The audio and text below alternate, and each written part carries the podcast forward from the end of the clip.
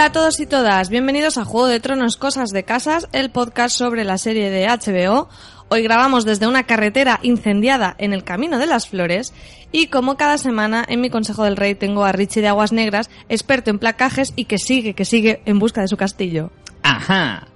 Me han dicho, es que he hablado con una inmobiliaria de, de castillos me han dicho que Alto Jardín no es recomendable. Pues está, está, devaluándose, ¿no? La zona. Está devaluándose, mucho mantenimiento, necesita mucho personal, así que al final voy a tirar por, por otro. He mirado aquí el de Santa Bárbara también, que está muy chulo. Bueno, para la gente que no lo sepa, el castillo de Santa Bárbara es el castillo que hay en Alicante. Bueno, uno de los dos castillos. Está el castillo de Santa Bárbara y el de San Fernando, aunque el de San Fernando es de un castillo tiene poco es ya. un poco mentira, no, no es un castillo. Quedan las murallitas y ya. Bueno, yo soy María de Naz, a la que le pasan muchas cosas. Cosas, cosas. Guiño, guiño. Y además está libre de desposorios o matrimonios, según si lo hayáis visto en, la versión original subtitulada o, con doblaje. Es que era del doblaje, eh, decía desposorios y me, decía mucha, me hacía mucha gracia. Ah, es que a veces cuando cambian cosas de la traducción, hace poco en el revisionado de la sexta temporada, todo el rato chiste lo traducían como chanza. Chanza. Y era como, Dios, voy a odiar esta palabra. O sea, no para sí, decir la dicen como 27 veces. Queda muy poco natural decir chanza 27 veces realmente. La verdad que sí. Bueno, pues como sabéis vamos a comentar el cuarto episodio. Ahora ya sí que podemos decir que estamos en la mitad de esta séptima temporada, pero antes de todo eso, Richie, cuéntanos un poquito, ¿qué cosas tenemos? Muy rápidamente, y ya sabéis que yo lo suelo decir así rapidito, fansfiction.es, donde encontraréis todos nuestros podcasts, fansfiction, la tertulia zombie y cosas de casas. Y además eh, podréis dejar vuestros comentarios cada semana eh, cuando publicamos la entrada de este programa. Eh, podéis lo hacemos justo cuando se publica el capítulo y, y luego los podemos leer en el, en el podcast.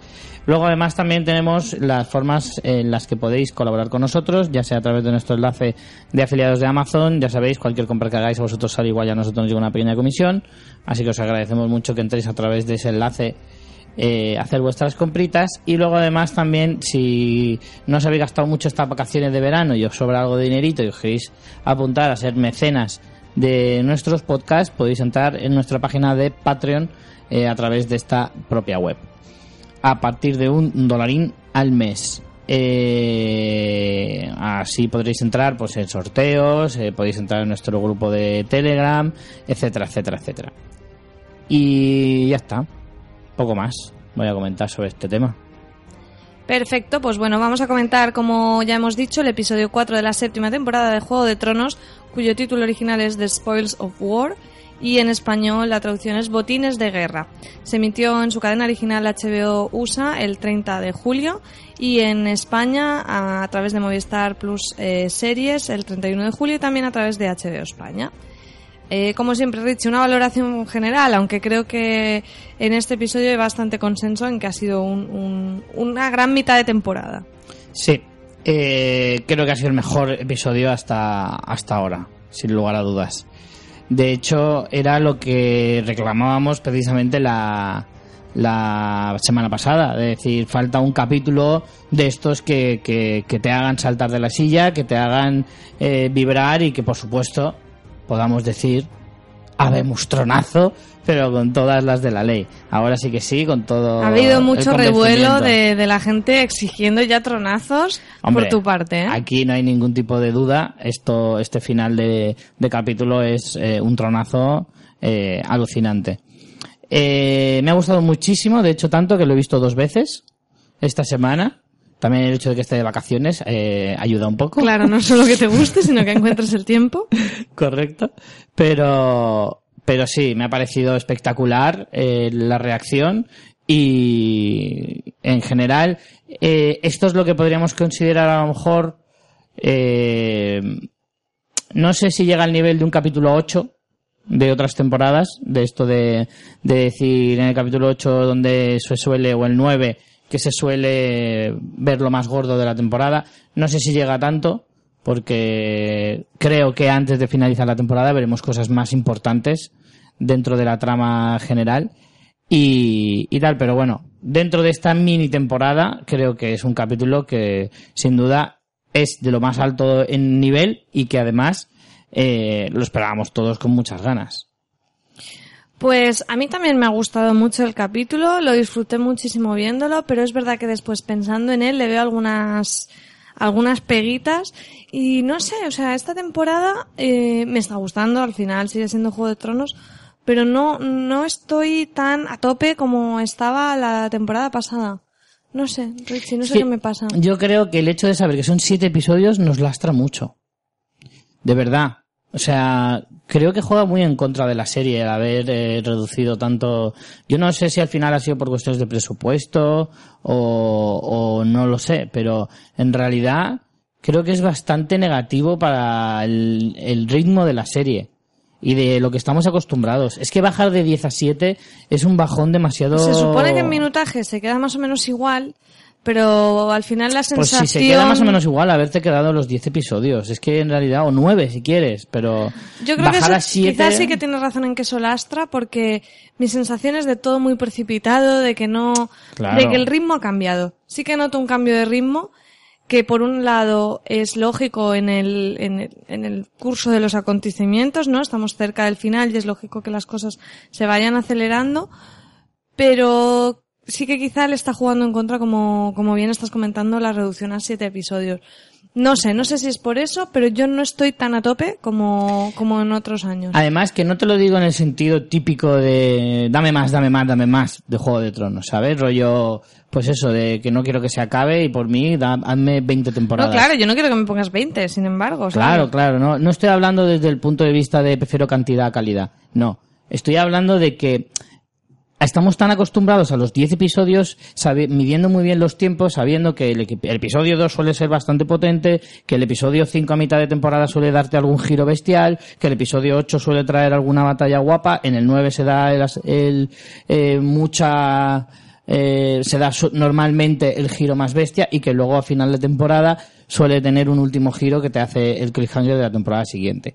Más o menos esa es la estructura que hemos seguido durante las seis primeras temporadas y claro, ahora estás muy descolocado, no sabes dónde encaja cada cosa, dónde eh, esto cómo representaría en una temporada de 10 episodios. Al final es un poco raro. De hecho, este capítulo es de 47 minutos, se me ha hecho súper corto. Me ha, me ha dado la sensación de que me han faltado cosas.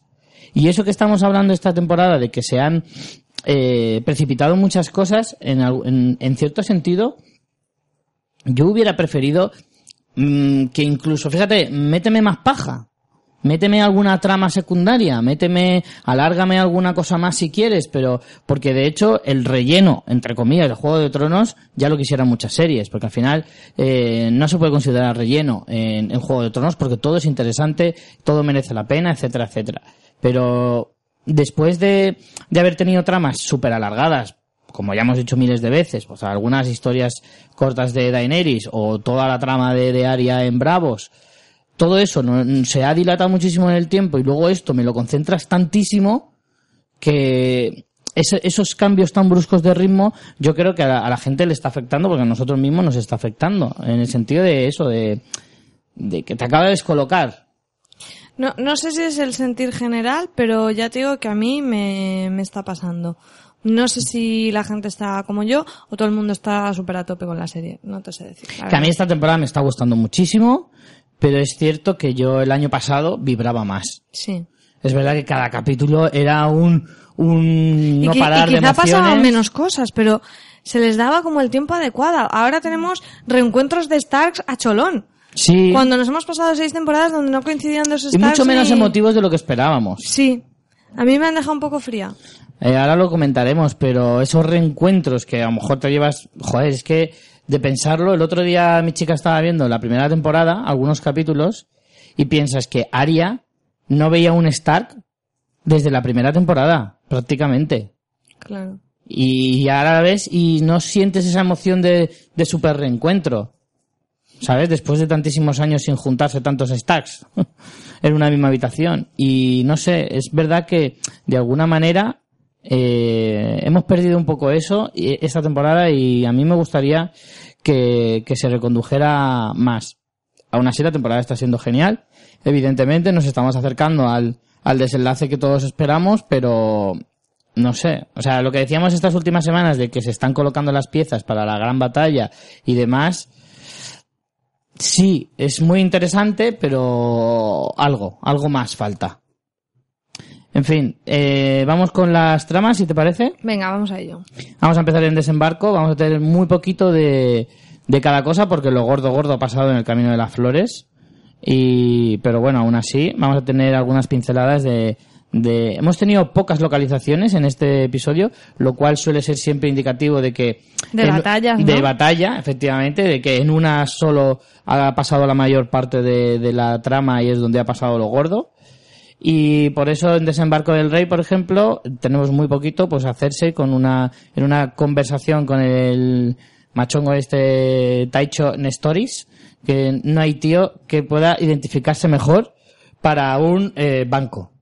O sea, me encantaba como cada, cada tres frases decía, sí, sí, pero ¿y la pasta dónde está?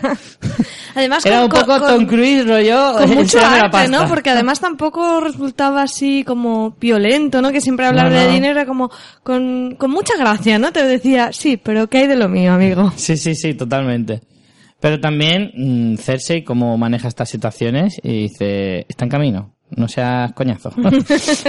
¿Vale? A Sí, le- sí, sí, pero ¿y ese ahora por dónde anda? Le dice, mi hermano está, está mm, Custodiándolo custodiándolo personalmente. personalmente. Sí, sí. Y bueno, no sé cómo lo viste tú, pero a mí esta conversación fue la que me dio la pista de que iba, iba a haber batalla porque fue como, Cersei, no va a llegar tu oro, amiga. O sea, porque claro, Pero sí que ha llegado. mm, bueno, derretidito, no sé. Es cómo- que, no, no, es que yo tengo una duda que no, eh, al, al verlo por segunda vez no he sabido, no he sabido resolver. Porque, a ver, adelantándonos un poquito, justo antes de la batalla, o sea, hay dos escenas de, del Camino de las Flores. La primera, en la que mandan el oro a desembarco. Y la segunda, que empieza diciéndole Randall a hacer, a, perdón, a Jamie, que el oro ya está a buen recaudo en desembarco. O sea, que ya ha llegado Mm, y que no- lo que a lo ellos hay que como que se ha adelantado el oro y que ellos eh, son Están con el trigo también, ¿no? Se supone Claro. que están recopilando el trigo. lo que queda de o sea lo que luego destruye Drogon y demás es lo que queda del ejército con las provisiones efectivamente ¿Vale? Que van mucho más lento porque van mucho más, van todos juntos y demás. La carreta del oro solo es una carreta, pues llevará una custodia de muchos hombres alrededor, pero que se han ido a desembarco por su cuenta adelantándose. Eso es lo que yo entendí. Lo que pasa es que, claro, viendo la- cómo se ha precipitado todo, no sé si queda claro al final que haya llegado el oro o que no haya llegado. Entonces yo eso no lo tengo muy claro. Supongo que en el próximo capítulo lo sabremos. Porque veremos o el pago al Banco de Hierro o que le comunican que su oro ya no, eh, ya no es tal. Así que, No lo sé, yo, mm, claro, tú lo has visto dos veces, lo tienes más claro, pero yo entendí que, que esa era la jugada, ¿no? Que ahora Cersei se va a ver mm, sin haber saldado su deuda y casi que cogiendo otra, porque al final con la conversación eh, con el con el hombre este del banco de hierro es un poco eh, vale, ahora que estamos ya eh, como empezando de nuevo, eh, vamos a ver en qué me puedes tú ayudar, ¿no? Porque ella habla de, de volver a conseguir todo lo suyo. Y que claro, para eso necesita tropas, necesita barcos, necesita al Banco de Hierro de nuevo. Entonces, claro. antes de saldar, antes de romper, o sea, antes de acabar con un préstamo ya están hablando del siguiente, ¿no? Sí, básicamente es eso. Es como ahora que tienes confianza en que yo eh, te voy a pagar, ves que soy un buen cliente, ¿no? Pues cojo una nueva hipoteca. Una cuenta 1, 2, 3, Exacto, ¿no? El, el- el- una hipoteca 1, 2, 3 para ver si... el banco está encantado. El banco quiere que sigas pidiéndole dinero. No solo quiere que se lo devuelvas, que se lo digan a quiere que sigas Prats. pidiéndole. si es bueno o no es bueno. Me encantaría un anuncio del Banco de Hierro de Matías Prats. ¿Qué te parece? Me parece que, que ojalá suceda. Cuenta Dracaris del Banco de Hierro. Eh, a mí el, el diálogo de entre estos dos personajes me gusta mucho, la verdad, y creo que, que, que no se debe olvidar la serie de este tipo de situaciones. Las batallas molan mucho, a todos nos encanta ver dragones, pero a mí esas charlas de despacho en el que hay un desafío de miradas y un a ver quién, quién tiene la, la punzada más hiriente, ¿no? Eh, me encanta, me encanta. Sí, está claro que a nivel visual las batallas son lo más espectacular que hay, pero una cosa muy identificativa de la serie es precisamente esas batallas dialécticas que tenemos entre algunos personajes y que ya que hemos ido perdiendo a buenos eh, guerreros dialécticos durante la serie, como pueda ser Olena y demás, pues encontrar a personajes que le puedan dar una buena réplica a Cersei siempre, siempre es grato, ¿no? Entonces es muy interesante. A mí me gustaría centrarme en esto que estaba diciendo, estabas diciendo, de lo de la compañía dorada de esos, de los que no hemos sabido nada hasta ahora, que no sabemos quiénes son. Yo estaba pensando y digo, estos son algunos de los que no conozco, ¿no? Porque, claro, como en esos hemos visto tantos ejércitos, los Inmaculados, los... los Eso es como en Estados, en Estados Unidos Tienen un que montón de milicias. hay muchos eh, ejércitos privados, que eso yo lo descubrí en series como 24, que existen muchos, mm, muchas empresas que se dedican a ser ejércitos privados. Tú lo contratas, te vas a una guerra, la lías parda y vuelves. Y o sea, está. lo que son mercenarios de toda la vida, Exacto, vaya. exa- sí, pero como, como, como mucho más legalizados y con su seguridad social, su seguro dental y esas cosas, ¿no? Pero que me O hace sea, mucha unos gracia. mercenarios siglo XXI. Correcto. Entonces esto viene a ser más o menos lo mismo. Pues son una compañía que en vez de dedicarse a, pues yo que sé, a ser tunos, pues se dedican a matar gente. ¿Qué lo dices por el vestuario, no? Claro, sí, porque ahora ya les pega bastante. En vez de tener una banda y, y tocar, yo que sé, paquito chocolatero y esas cosas, pues se dedican a matar gente.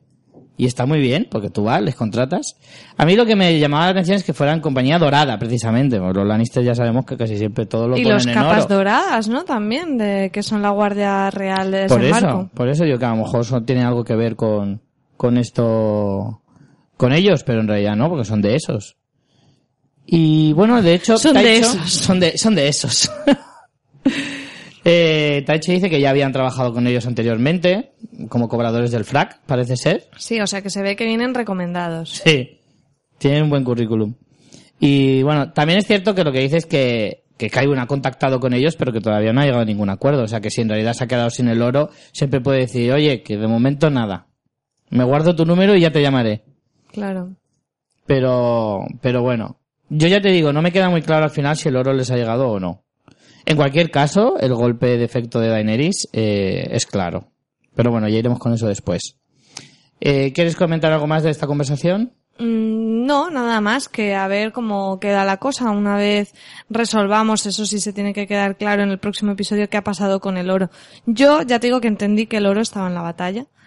Eh, Tampoco se ve. Pero Yo tampoco se ve te- explícitamente. Te lo, ve- te lo hubieran eh, mostrado más claramente que es la del oro, que se hubiera derretido. igual parta, igual hay mitad allí, mitad, no sé, ¿sabes? Yo sinceramente creo que sí que ha llegado. Sí que les ha llegado. Molaría que no les llegara porque es verdad que, que habría Cersei ante, ante esta situación. Lo que pasa es que sería volver a desequilibrar muchísimo las fuerzas, porque ahora eh, Cersei estaba más fuerte después de esta batalla, ha perdido porque ha perdido también ejército, ha perdido cereal, ¿no? De, para alimentar a las tropas, eh, pero si también pierde el oro, volvemos a desequilibrar muchísimo. También te digo una cosa, esto va a precipitar mucho las cosas porque efectivamente se han destruido los víveres y esos víveres ya no los aprovechan ni unos ni otros. claro. Porque además Daenerys en Rocadragón dice tengo los ejércitos desperdigados y encima no pueden comer porque todos los víveres se los está llevando Claro. Cersei. Ahora ni los tiene Cersei ni los tiene Daenerys, por lo tanto aquí o nos ponemos a, a luchar ya o nos morimos todos de hambre. Por lo tanto, eso puede que Sí, a mí eso, eso es algo cosas. que me chocó de la batalla, que si quieres luego lo comentamos, y es que, claro, Daenerys va allí y empieza a quemarlo todo, y quema los víveres, en vez de decir, si sabes que vas a ganar esa batalla, chico, deja las provisiones para luego cogerlas, que es básicamente lo que hicieron los Lannisters con los Tyrell. Sí, pero bueno, no sé. En cualquier caso, eh, en fin, luego hablaremos de, de lo que es la batalla y todo lo que eso conlleva. Y vamos hacia el norte, nos vamos a Invernalia. Y aquí han pasado bastantes cosas. A lo mejor no muy trascendentes para la trama. Hombre, hay una pero muy, muy trascendente, Sí. que es el reencuentro de, Hay algunas de de- Arya y Sansa. hay bueno, y Bran, todos. Hay detallitos que se pueden eh, interpretar de muchas maneras, pero como a- eh, aportación a la batalla, a la trama, tampoco es tanta, pero bueno. Sí, bueno, tenemos, eh, a mí me está encantando el papel de Meñique en, en Invernalia, que si Meñique era antes el Como que... Zasca tras zasca, ¿eh? Eso te iba a decir, si Meñique era antes el de la última palabra, ahora es el, el receptor de zascas mayor de toda Inver- Invernalia, ¿eh? Porque no sé exactamente qué hace ahí. Yo creo que con Meñique en esta temporada va a haber un super giro, un tronazo de verdad. Algo va a pasar muy gordo porque no puede ser que un personaje que ha sido de los principales, de los principales jugadores de- del Juego de Tronos, eh, el, vamos, el, el- el más conspirador de todos, esté allí viéndolas venir y como dices, recibiendo zascas uno tras otro. Entonces yo creo que nos lo están, además que nos lo están sacando muchísimo. No es que digas, pues está ahí en Invernalia y a ver, no, salen todos los capítulos que sale Invernalia, en más de una escena, y yo creo que va a haber un giro interesante con Meñique. No sé todavía por dónde pueden tirar los tiros, pero, pero algo tiene que pasar con él, porque si no, este hombre está muy desmejorado. A mí es que lo que espero de Meñique es que traicione a Sansa. Lo que espero, no, no a Sansa, sino... Es que no sé exactamente... No me cuadra Meñique del lado de los Stark. Es cierto que Meñique está muy obsesionado con Sansa. Y claro, si saca a Nido de Águilas de- del, equipo eh, John Nieve, eh, se, se pone a malas con Sansa, que es lo último que quiere. Entonces, no sé, lo que espero es eso, que Meñique mm, se lleve nido de águilas del lado de Cersei, pero en realidad sería como muy evidente. Y de alguna manera también me choca con lo de que ya se sabe que Joffrey murió por, a manos de Olena, no se sabe exactamente que Meñique estaba implicado, pero de alguna manera no deja de ser cierto. Y que Cersei se entere de eso es cuestión de tiempo, seguramente. De todas formas, simplemente por el hecho de que Meñique haya estado del lado de los Stark puede que sea motivo suficiente para que Cersei lo quiera matar. Entonces, en realidad, no sé, yo también espero ese giro de Meñique que va a hacer mm, temblar un poco todo, pero me tiene un poco perdido porque no, no acabo de saber cuál puede ser. No, no, no sé. También es, es, es lógico, ¿no? Porque si de alguien es difícil prever los movimientos es de Meñique. Claro. Entonces, yo Pero espero eso, que me sorprenda. Algo tiene que pasar, eso, eso está claro. Eh, bueno, empezamos en la conversación con Bran en la que le entrega esa daga que vimos en la primera temporada y que nadie ya, yo no me acordaba de nada de esta daga. De hecho, ni me acordaba de que habían atentado contra Bran, ni me acordaba de los motivos, ni por qué. Haznos un poco de memoria a todos los que están un poco despistados y dicen a qué viene esto de la daga para arriba, daga para abajo. La verdad es que me tiene un poco trastocado, pero Sobre todo lo que dices, que lo saquen ahora cuando salgo de la primera temporada. pues yo creo que va a tener mucha relevancia, ¿eh? que no ha sido una cosa así de pegote. Hombre, dicen que es de acero valirio, que eso sabemos siempre que es importante. Sí, lo que pasa es que, a ver, lo que se interpretó en la primera temporada es que evidentemente había sido la familia Lannister.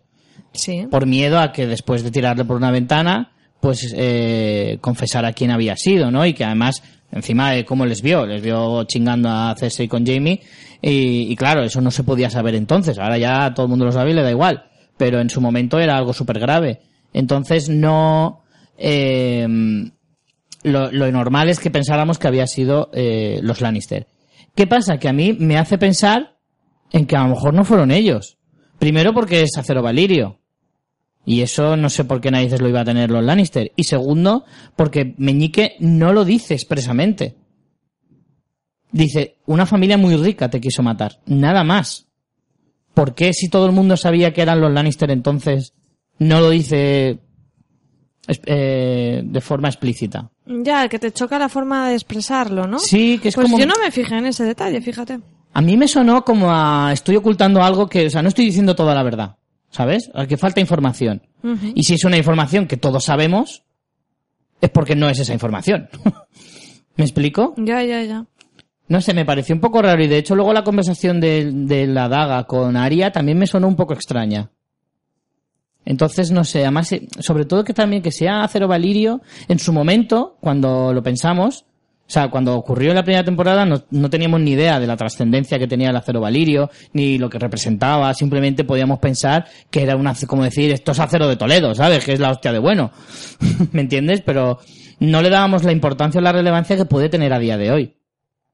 Por eso me choca. Y yo creo que esa daga No es un, un regalo que le hacen a Arya y ya está para que sea mejor guerrera, como cuando le regalaron una aguja. No.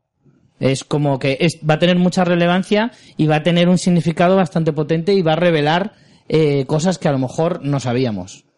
Esa es mi, mi, mi sensación. Puede ser, la verdad que yo no le di mayor importancia más allá de, de pues eso, de, de este hombre queriendo ganarse a Bran.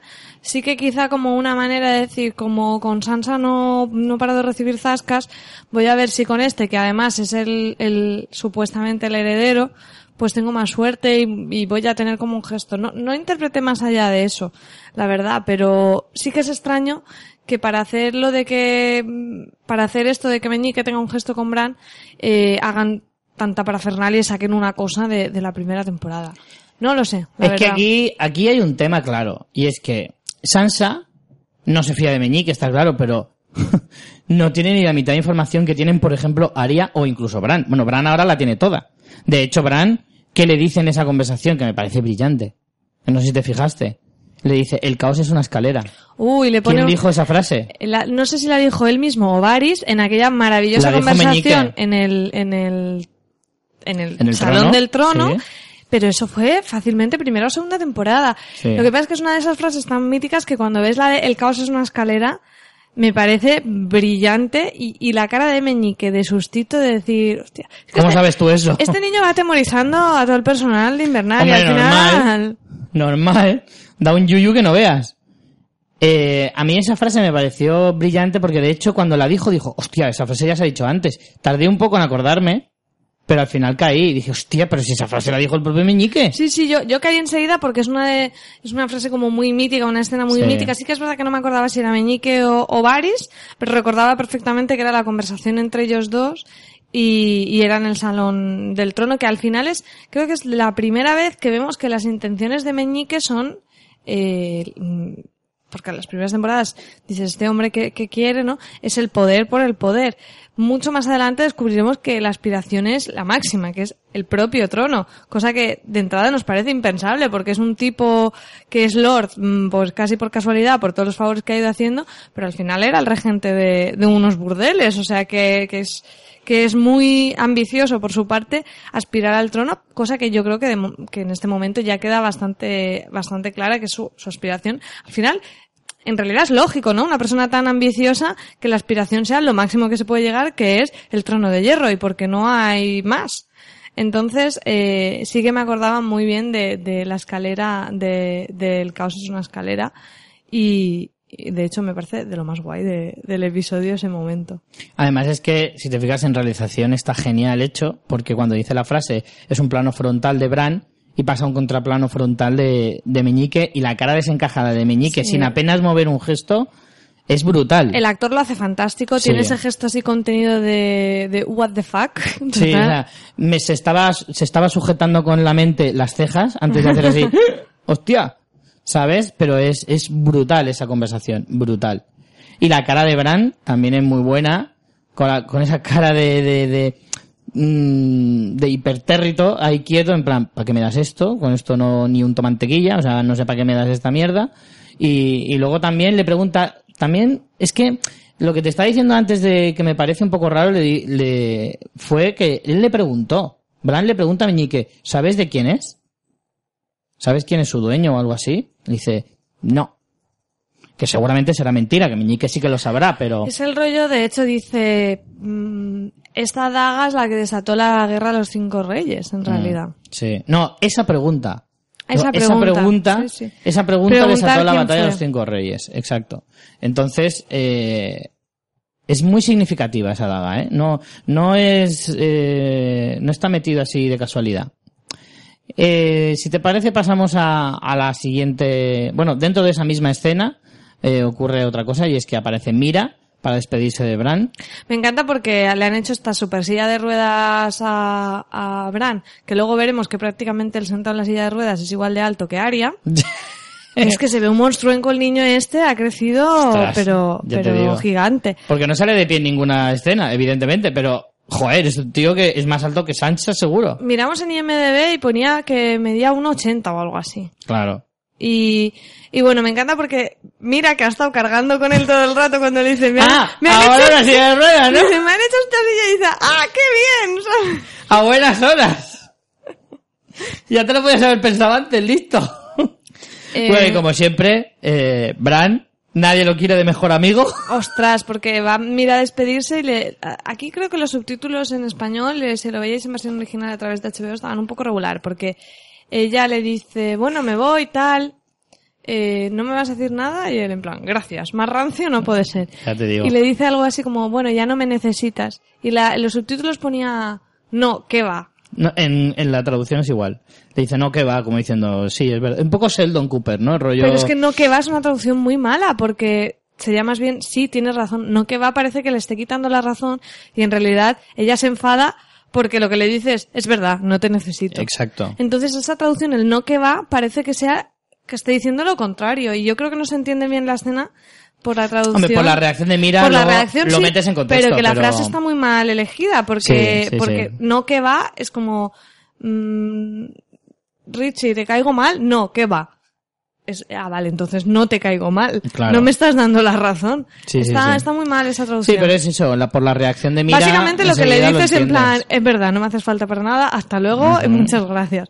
Y claro, mira, se pega un rebote que no veas porque es además le echa en cara, dice, ha muerto mi hermano por tu culpa, ha muerto Odor por, no, por tu culpa tampoco le dice, por salvarte, Odor eh, y Verano. Que es que, como dices, eh, ser amigo de Bran... Una fiesta de cumpleaños de Bran tiene que ser la caña. Sí, sí, sí, tiene que ser como, como las fiestas de Deporte de instituto de, riesgo. Carrie, o sea, igual, igual. ya te digo. Pero, pero aquí descubrimos una cosa súper importante. Y además la- lo dice Mira y lo dice de una frase- con una frase súper clara y súper eh, gráfica que es moriste en la cueva aquel día. Y eso me parece brillante porque es verdad, nosotros seguimos viendo a Bran porque sigue siendo el cuerpo de Bran, pero Bran ya no existe. Todo lo que era Bran antes de la cueva ya no existe. Ahora solo es el cuervo de tres ojos. Y de hecho, de esta manera entiendes mejor que fuera tan rancio cuando ve a Sansa, que es rancio cuando ve a Arya, nos emociona, es eh, un palo. Lo que pasa es que quizás ha sido un poco una transformación muy radical en muy poco tiempo. Y a mí me pasa que... que Es que no hemos visto a Bran después de la cueva. Es que después de la cueva solo lo hemos visto con Benjen, llegando al muro y ahora. Ya está, no lo hemos visto más. Pues por eso quizá deberían haberlo desarrollado un poco más.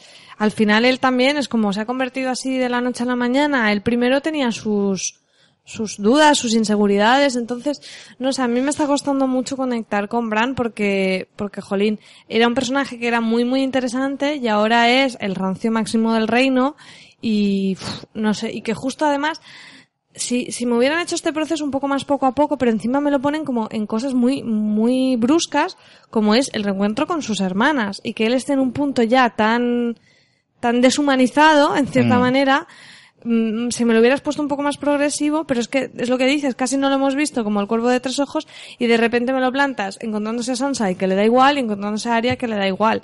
Entonces, mm, me chirría un pelín. Aparte de que, el niño es gigante y solo miro que es gigante todo el rato. Y tiene una porra buena, ¿eh? Sí.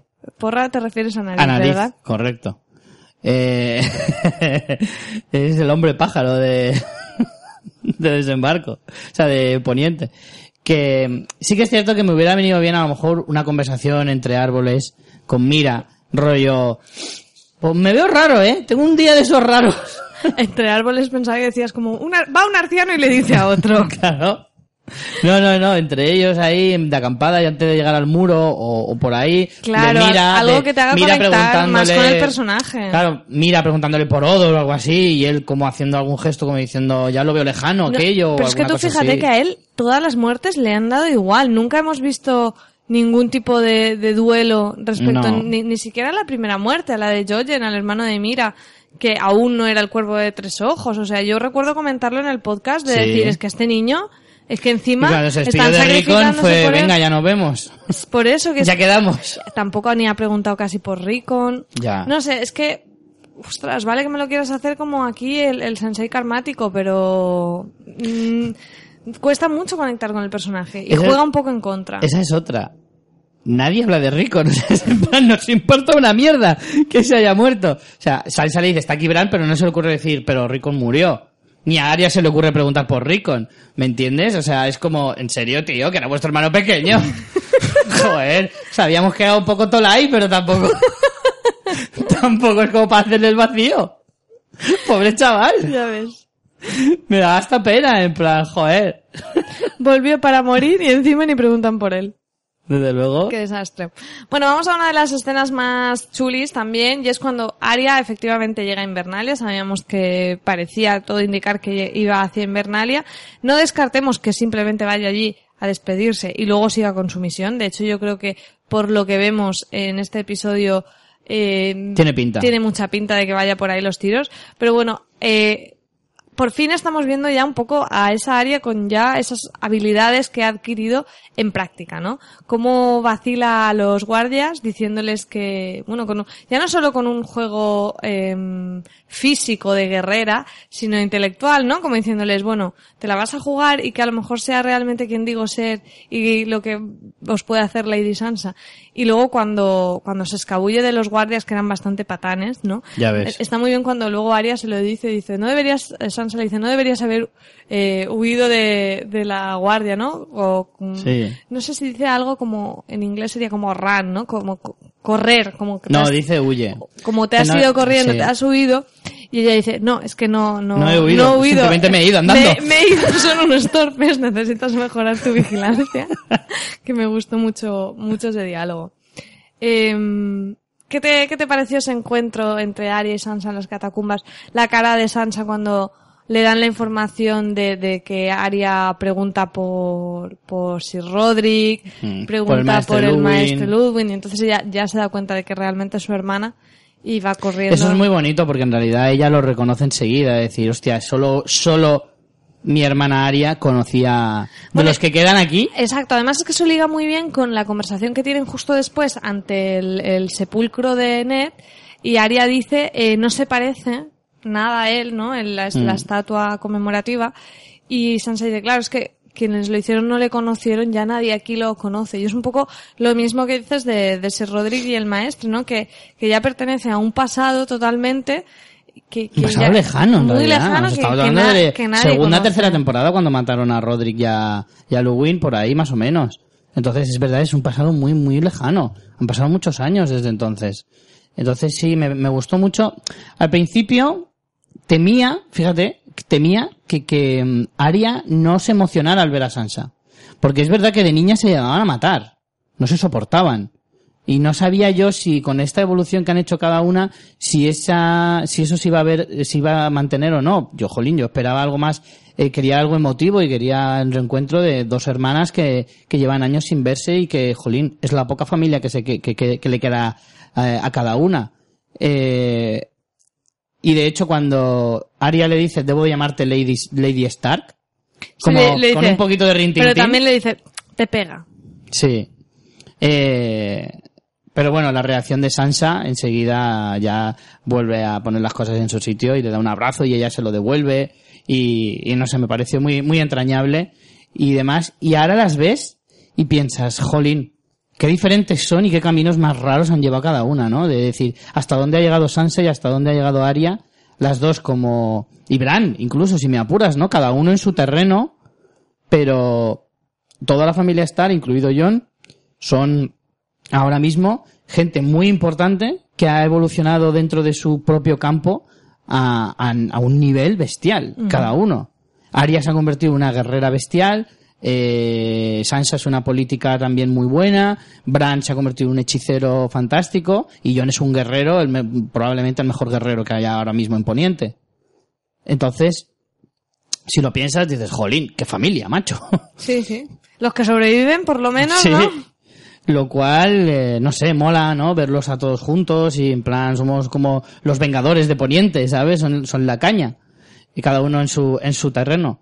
Y, no sé, me, me gustó mucho y es lo que tú dices de ver a Arya en acción, de poder por fin ver esas facultades que ha, que ha adquirido luego en ese entrenamiento con Brienne que demuestra que, que además lo hace con mucho estilo, me gusta mucho cómo lo hace, se parece muchísimo a Sirio Forel Sí. eh, la forma de moverse, de colocarse, con su espada ahí pequeñita, demostrando que no necesitas un mandoble para, para ser letal, lo cual, no sé, me, me gusta mucho. Me gusta mucho el personaje de Arya, cómo está evolucionando, todo lo que estábamos esperando de ella empezamos a verlo poco a poco y, y viendo de lo que es capaz. También me gusta mucho eso que ella lo aprovecha mucho el que no la crea a nadie, ni siquiera su propia hermana, cuando Sí. le dice que va a matar gente. Sí, cuando hablan de lo de la lista está muy bien porque Sansa se queda un poco así, se ríe y le dice, ¿quién más está en tu lista?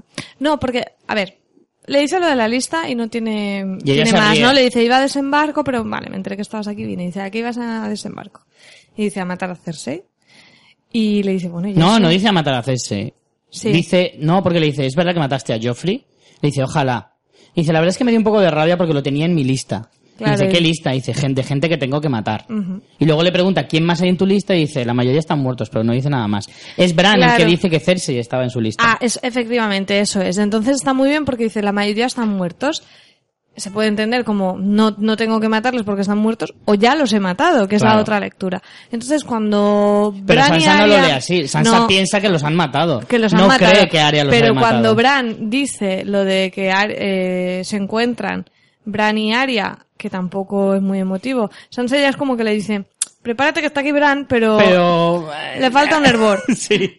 Y en ese reencuentro, Bran le dice, eh, ibas hacia desembarco porque Cersei está en- en tu lista. Nuevamente muestra lo de las, eh, se hace patente, ¿no? El de que Bran tiene esas visiones, que Sansa se lo dice y dice, pues Bran ha venido un poco así. Así que cuidadico con lo que haces en el baño Exacto. a partir de ahora, porque... Y claro, en ese momento está muy bien porque la serie te muestra la cara de Sansa como diciendo, ostras, lo que me ha dicho antes de la lista y ahora Bran que ve eh, un poco el futuro, el pasado, las intenciones, dice lo de que está en la lista de Cersei, ojo, cuidado. Y ya, después es cuando se ve cómo entrena con Brienne y, y Sansa se acojona de ver cómo, cómo lucha su hermana. Entonces va uniendo un poco las piezas y diciendo, ostras, mi hermana se ha convertido en una, en una asesina. Hmm.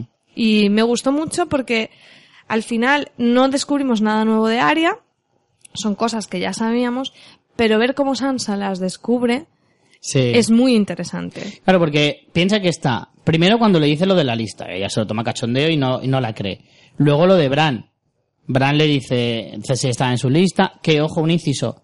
Yo creo que lo de la daga y que le diga que Cersei está en su lista va ligado. Creo que es posible que Arya utilice esa daga para matar a Cersei. Puede ser. Yo creo que, ya te digo, lo de la daga me ha mosqueado mucho y, y que además lo meta dentro de la conversación en el que le dice que Cersei está en su lista y no sé qué, que eso es lo que hace ya que Sansa se descoloque un poco y diga, hostia, que lo de la lista va en serio. Por eso le pregunta, ¿quién más hay en tu lista? Para saber a cuánta gente piensas matar. Y luego, cuando la ve entrenando, que Sansa se queda con la boca abierta de ver de lo que es capaz Arya y que y demás es cuando ella dice hostia pues que lo de que va de asesina por la vida al final va a ser va a ser cierto entonces mm, poco a poco va ligando las cosas y, y la verdad es que es bastante mm, no sé me, me gustó mucho lo que tú dices que eh, ir acompañando a Sansa cómo va eh, juntando las piezas del Con- puzzle conociendo a su hermana, porque es que al final ya no, no se conocen. Mm. O sea, es un poco lo que vimos con John y Sansa también. Son personajes que, que han crecido muchísimo desde Mm. que se vieron y son realmente otras personas. ¿Y qué te pareció ese medio troleo involuntario de Podrick a Brienne de, eh, qué guay, están las dos hermanas aquí y la otra? Pero ¿qué dices? Si yo no moví un dedo, si todo lo he hecho mal. Bueno, hombre, a mí me da un poco de penita siempre, siempre Brienne, ¿no? Porque tiene muy sí, buenas pobrecita. intenciones. Algo se ha hecho, hombre, tampoco le vamos a quitar el Hombre, empeño le ha puesto, eso Claro. tampoco vamos a negarlo. Empeño le ha puesto, a lo mejor no con mucho acierto, pero empeño sí que le, sí que le ha puesto. Hombre, algo ha hecho, sí. Bueno, ha llevado a Sansa a Invernalia y ya está. Por Arya no ha hecho absolutamente nada, más que cargarse al perro. Ya. Y ya está. Y que no se lo cargó. Así que, bueno. ¿Crees que entonces Arya se volverá para desembarco?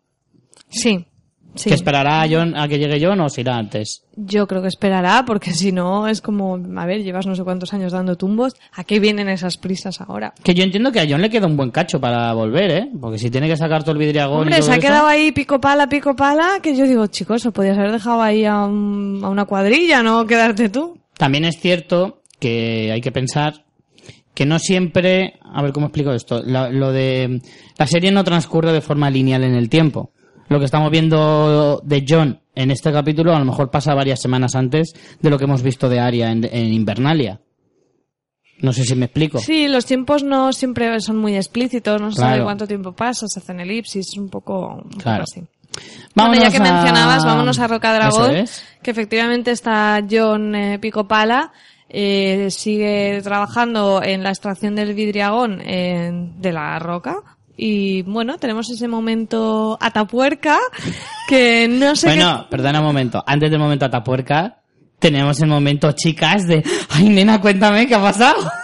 es verdad. Porque están Missandei y Daenerys preguntando, bueno, ¿y estos cuándo vienen?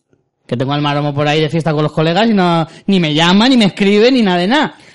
Claro, pero porque están en, en Roca Casterly, ¿no? Claro, pero me encanta el momento de tranquila. Volverá y dice, más le vale que me tiene la casa hecha un Cristo. Sin llamarme ni nada, con los amigotes.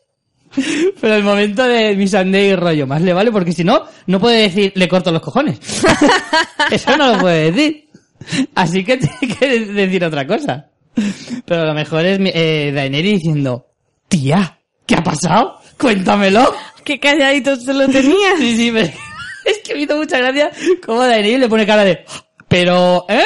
¿O no? Y la otra. La de mi Sunday se ríe rollo, mmm, ya te contaré, nena.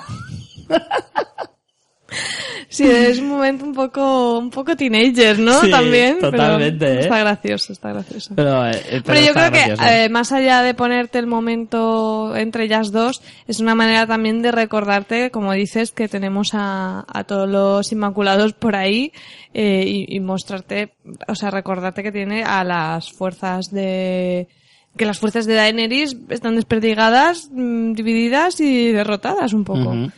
Bueno, pero vamos al momento Atapuerca, como comentaba antes, que es un poco loco, si lo piensas, ¿no? Es un, un poco entre Atapuerca y mm, grafitero de baños de discoteca, ¿eh? Porque vaya dibujitos, macho. Bueno, esto para los no super pros de Juego de Tronos, eh, antes de que existieran los siete reinos y Poniente, tal y como lo conocemos en, el- en lo que muestra la serie, eh, claro, el autor de la saga, eh, George R. R. Martin, ha hecho un desarrollo de este universo grandísimo. Igual que vemos geográficamente que está muy, muy trabajado con todos los pueblos, con sus características culturales, con sus idiomas, etcétera, también ha desarrollado historia de, de este, de este mundo. Entonces hay una historia pasada, hay una historia más reciente que nos han mostrado con todos los Targaryen, con la batalla del rey Robert, etcétera, pero hay una historia, mm, una prehistoria, ¿no? Casi, en la que en el, en el continente de Poniente estaban, eh, los hijos del bosque, ¿no? Sobre todo Los en la parte, sí. en la parte del norte. Eh, con la llegada de los primeros hombres, que eso ya sí que no te sé decir de dónde llegan, eh, tenemos la parte de, sí, me, me imagino que de esos, eh, tenemos la parte esa de, que ya nos intu- que ya podemos intuir con la creación de los caminantes blancos que se desveló en la sexta temporada, ¿no? Los hijos del bosque se ven amenazados por estos primeros hombres que llegan y, y crean a los caminantes blancos para, para luchar con ellos Pero se le va de las manos. pero se les va de las manos. Entonces sí que vemos que son como dos razas, o sea, los hijos del bosque son lo que hemos visto, la hoja aquella que murió, la que nosotros decíamos que era más atrezo que un personaje. Pues estos son, lo- esto era lo que poblaba completamente el continente y con la llegada de los primeros hombres pues se fueron desplazando hacia el norte. Eh, lo que vemos en estas, en estas eh, pintadas grafiteras o en estos restos arqueológicos es precisamente eh, al inicio eh, dibujos de los hijos del bosque, como de esos primeros pobladores, y entonces se descubre que sí que conocían a los primeros hombres porque tienen el dibujito de, de- mm, con cuerpos con, con seres eh, antropomórficos y eh, y claro es como dicen ostras si se supone que eran enemigos porque al final los primeros hombres desplazaron a los hijos del bosque. Y es cuando John dice, sí, pero se unieron para luchar contra un enemigo superior, un enemigo común. Y es cuando se ven los dibujitos de los caminantes, que son horrorosos, Son muy horribles. con ¿eh? los ojicos en azul. Sí, sí. Eso parece pinta con carioca. Sí, sí, sí. Y, y bueno, pues es una manera un poco como de, de, de que Daenerys vea eh, Claro, dice, ya cara no lo digo cara yo, ese- ese- claro. lo dice También es cierto que- unas ruinas ancestrales de tu castillo. Que muy dices, oportunas esas, esas pintadas le Sí. vienen a John. En plan, hostia, no, me, no la convenzo. Que yo estaba hablando con mi chica y digo, esto lo ha pintado John 10 minutos antes. Yo Y también. Mira lo que he encontrado. Yo estaba pensando que estaban Davos y él ahí, venga. Venga, rápido, rápido. No, ese pone los ojicos azules que si no, no lo va a pillar. Sí que parecía un poco eso, pero bueno. Hombre, visualmente es muy bonito el momento, iluminando la, la cueva y todo eso. Está muy guay. ¿Tú crees que, aquí vamos también un momento corazón, corazón, ¿crees que se está fraguando ahí? No quiero creerlo, pero en este episodio aquí han puesto unas miraditas muy intensas, un Mm. momento que al final tiene su romanticismo, el hecho de estar mirando la cuevecita y todo eso. Y luego Davos explícitamente Claro. lo dice, dice, ¿qué? ¿Qué te ha parecido Mirándole el corazón, ¿no, perro? ¿Qué te ha parecido la Targaryen? Llama el corazón, sí. Le está mirando el corazón. Mmm. Pajarín. sí, sí, sí. Bueno, eh, ¿quieres ir a eso? Porque nos falta una parte importante y es que Daenerys sigue insistiendo en que, o sea, como que le cree, pero necesita que le jure lealtad, que que la rodilla, Mm. R que R con la rodilla. A ver, yo ahí es que, por un lado, es que estamos en una encrucijada porque razón tienen los dos. Daenerys pretende ser reina y si quieres que te apoye, pues tendrás que darme algo a cambio. Yo no puedo tampoco irme así a lo loco simplemente porque me pongas ojitos. ¿No crees que a lo mejor tanto, tanta leche con lo de jurar y jurar puede ser para que luego digan, ah, pues la solución es un matrimonio o algo así? También te digo una, sí, sí que lo pensé. Creo que en plan, vamos a buscar un término medio, ¿vale? Yo no hinco rodilla, pero al final voy a ser súbdito tuyo si nos casamos. Así ni para ti ni para mí. Pero, Pero no creo que eso fuera propuesta de John. no, no creo. A lo mejor asesorado por otros o algo así, no sé. A mí sabes lo que Que pasa. sería un poco mierda, ¿no? O sea, primero que a mí no me apetece que ellos estén juntos, pero luego encima que sea como por pactos políticos es como Mm. muy feo. La verdad es que el problema que le veo a esta relación amorosa es que no es nada épica, no es nada romántica, es muy forzada, no, no es una cosa que digas se conocen desde hace mucho, pero nunca se ha fraguado, o se conocieron al principio y se han, se han vuelto a ver ahora. No, son dos que se acaban de encontrar, que dicen qué buena estás, qué bueno estás, mm, y lo suyo es que estemos juntos porque los dos somos geniales, somos muy poderosos y además nos conviene mucho. Y para la serie viene de puta madre. O sea, al final es como, Sí, yo también lo veo un poco forzado. No sé, no si luego lo van a desarrollar bien, pero... Lo puedes pintar de la manera que quieras, con un momento súper romántico en la cuevecita y todo, y todo lo que tú quieras. Pero al final me la estás colando bien doblada, ¿sabes? Y es como, no sé, es- me parece súper forzadísimo. Eh, otra cosa que a mí me chirría un poquito es que John no quiere hincar la rodilla por lo que pueda pensar su pueblo y por, Claro. por tomar una decisión controvertida y tal igual. Pero, si lo piensas un poco, John ya ha tomado decisiones de ese tipo y no le ha temblado el pulso. O sea, cuando fue Lord Commandant se fue a por los salvajes porque le interesaba y porque le venía bien y porque, en fin, había hecho buenas migas con, con esa gente. En contra de todo lo que pensaban sus, en ese momento, y pongo comillas, súbditos, que eran los de la Guardia de la Noche. Y eso le llevó a que le asesinaran. ¿Por qué ahora no es tan, no, no es tan, no estás tan convencido? Hombre, porque es algo extremadamente grave, o sea, es, o sea, es lo máximo que puede, a lo máximo que puede renunciar un monarca es a, ese dominio. Sí, pero también el hecho, el motivo, también es mucho más grave. O sea, Ya, no, si no los, digo que los caminantes están a las puertas. O sea, es que están que llegan ya. Que están abajo llamando al portal. Les quedan dos paradas. Sí, o sea, es que están ya. O sea, creo que lo que dice Daenerys también tiene razón y es, ¿por orgullo vas a dejar que maten a todo tu pueblo? Solo para que no te miren mal. Pero también luego te pones en el otro lado y piensas, hostia. Pues es no que luego cabola tú con eso. Luego eso queda para los anales de la historia también. Como el rey, Claro, como el rey en el norte que hincó la rodilla ante Daenerys. claro. Eso va, eso va a quedar para siempre. Entonces yo entiendo por un lado que John diga, joder, es que no es una cuestión solo de orgullo, es una cuestión de lo que me pides es muy grave. Y, pero por otro dices, ya, pero es que te estás, te estás mm, arriesgando a, a la muerte súbita de todo tu pueblo. Al final, ¿qué gana aquí? Al final yo creo que es eso, quedará en un término medio, mm, por matrimonio o por lo que tú quieras, pero eh, no creo que John acabe hincando la rodilla, o sí, no lo sé, a lo mejor al final sí que acaba por, por tomar la decisión, pero desde luego ahí está en un punto muerto de la negociación y como uno de los dos no de su brazo a torcer, eh, lo van a tener un poco complicado. Bueno, en cualquier caso, eh, está guay verlo, lo del dragón y todo eso.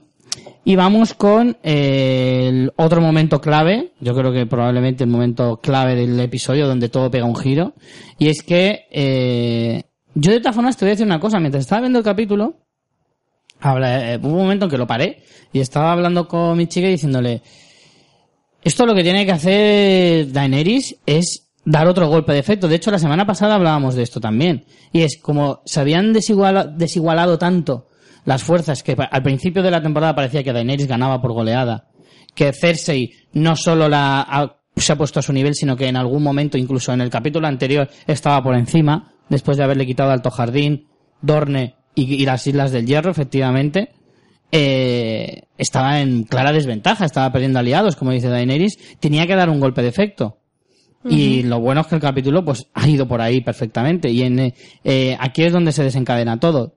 Tyrion y Varys informan a, a Daenerys de que, de que Roca Casterly sí ha sido eh, invadida, pero que no ha servido de nada. Y que encima hemos perdido a los Tyrell. Entonces Daenerys, muy enfurecida, acaba por decidir que, que esto se acabó, nada de estrategias. A mí ahí Tyrion me da un poco de pena, porque se le ve como muy superado por la situación. Sí. De hecho, hay gente que dice que puede haberlo hecho a propósito, pero yo no lo creo. Yo tampoco lo creo. No creo que fuera a propósito. Yo no creo que quiera salvarle el culo a, a Cersei para nada. Yo creo que no le importará nada ver morir a Cersei, pero sí que siente, pues, no quiere que Jamie muera y en el capítulo de hoy se ve. No quiere ver a Jamie muerto, pero Claro, es que una cosa es que maten a tu hermano y otra es que derroten a las tropas. Tú no quieres que maten a tu hermano nunca, se bueno, supone. yo creo que también Tyrion hay un si momento, Cersei. hay un momento en el que lo pasa mal viendo la guerra. Mucho. Pero porque yo creo que Tyrion no quiere guerra, no quiere ver muerte. Eh, yo creo que también porque ve tropas Lannister, ¿eh? luego iremos a eso. Luego Sí. iremos a eso. Eh, bueno, aquí lo principal es que Daenerys encuentra eh, que, o sea, que se quiebra la confianza de Daenerys en Tyrion. Al final eh, es lo, grave que pasa. Ya no tanto, o sea, obviamente para, para, para la macrohistoria, el cómo vayan las tropas para arriba y para abajo, pues influye.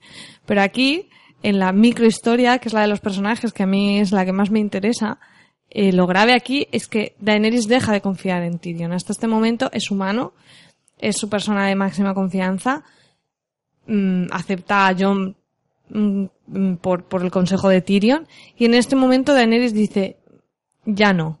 De hecho, le, le insinúa que lo haya hecho a propósito. Dice, a lo mejor no quieres a los Lannister muertos como parece. O sea, Daenerys siembra la, pone, pone el foco en que, en que Tyrion pudiera hacerlo con intenciones, que yo no lo creo. Pero el problema es que Daenerys lo empieza a creer. Yo sabes lo que creo, que Tyrion se veía en una posición demasiado favorable. Y como él mismo dice, eh, ha subestimado las fuerzas de los Lannister. Y yo lo que creo es que él pensaba que teniendo la fuerza que tenían iban a conquistar.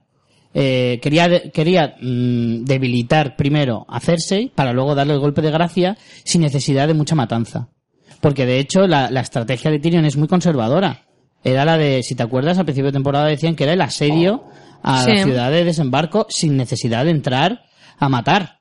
Y de hecho lo que él quiere evitar a toda costa es que entre con los dragones y mate a gente innecesariamente. Yo creo, y además se ve en lo que estábamos hablando hace un momento, se ve en la cara de Tyrion al ver de, muertos a los guerreros Lannister. Es cierto que él, al ser un Lannister, pues quieras o no... Y entronca mucho con aquellos guerreros Lannister que vimos de Arya, ¿no? Al Sí. final son personas que les ha tocado eso, no hay más. Exacto, yo creo que la idea de Tyrion era hacer la guerra con las menores bajas posibles. Y él se, se veía en una posición de- muy favorable y que podría, eh, y que todo lo ha enfocado a hacerlo de esa manera con el, el menor daño posible. Y el problema es ese, es que, tío, tú te vas a la guerra. Y tienes que asumir que muertes van a haber. Si no eres capaz de hacer eso, vas a palmar. Y es lo que le está pasando a Tyrion.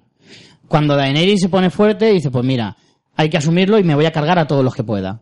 Porque en realidad para ganar la guerra lo que necesito es eso. Es duro y es difícil tomar esas decisiones, pero es lo que hay. De hecho, John es un tío muy honorable, pero si tiene que matar en una batalla a mil soldados él solito, pues lo hará. Porque es la única manera que tiene de ganar la guerra. Hmm. Contra los opresores en ese sentido, ¿no? Entonces, es lo que hay. Pero Tyrion no lo ve de esa manera. Entonces, por eso creo que es lo que le ha jugado la mala pasada y ha, y ha hecho perder varios Sí, puntos. de bueno se ha pasado, vaya. Sí. Entonces, eh, me gustó mucho el detalle de Daenerys preguntándole a Jon. Sí, que da más, más peso todavía a la teoría de, bueno, le tiene en cuenta, ve que puede ser un tío interesante, sensato, amorcito, etcétera. Claro. Y la respuesta de Jon me parece también muy buena. Es decir, bueno, ¿podrías entrar y cargártelos a todos? Sí. ¿Haces cosas eh, posibles y eh, que son imposibles? Sí. Pero si tú quieres ser una reina diferente y quieres eh, reinar de forma diferente y la gente te ha elegido como, como reina por eso, eh, no puedes entrar ahí y cargártelos a todos. Lo que está muy bien porque al final en realidad ella sigue el consejo porque ataca a las tropas eh, Lannister, no ataca a desembarco, no ataca a la población. Entonces en realidad vemos que sí que tiene en cuenta lo que, lo que le dice John. Efectivamente. Y ya, pues justo antes de saltar a, a la gran batalla, tenemos dos escenas más eh, muy potentes y muy buenas. La primera, la que hablábamos al principio, esa conversación entre Davos, eh, John y Missandei. Davos brillante, una vez más. Eh, se le ve ahí un poco... "Mm, Ay, vamos a hablar con esta chica tan baja que me parece tan guapa. Pero, pero es muy entrañable la conversación y muy, muy, muy ilustrativa, porque lo que le, porque John le pregunta a Missandei para poder entender el funcionamiento de Daenerys y, y, y de, y de cómo es Claro. ella para sus súbditos. Missandei no entiende que John se llame Nieve cuando su padre es Stark. Stark. Sí.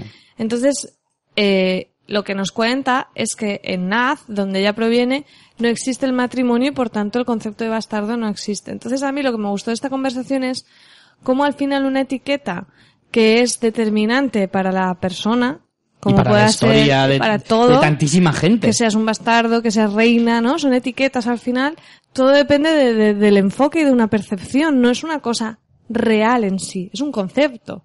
Y el concepto bastardo se anula. Y el concepto rey también. Claro. O sea, al final son etiquetas de, de cosas que están en nuestra mente. Que no es como decir madera, agua. ¿Sabes? Mm. Entonces me, me gustó mucho ese, ese giro porque incluso mm, esto igual es una idea mía de olla, ¿no? Pero ligándolo con eso de que son etiquetas, eh, puede hacerle pensar a John en plan, es que al final lo de rey en el norte o guardia del norte, no sé qué, Sí. al final es una etiqueta, es una cuestión de percepción, no cambia nada necesariamente. Claro, el hecho de que yo me alíe con Daenerys y pase de llamarme rey a llamarme guardián del norte, en realidad no cambia absolutamente Cambia nada. la alianza, no el nombre. Claro.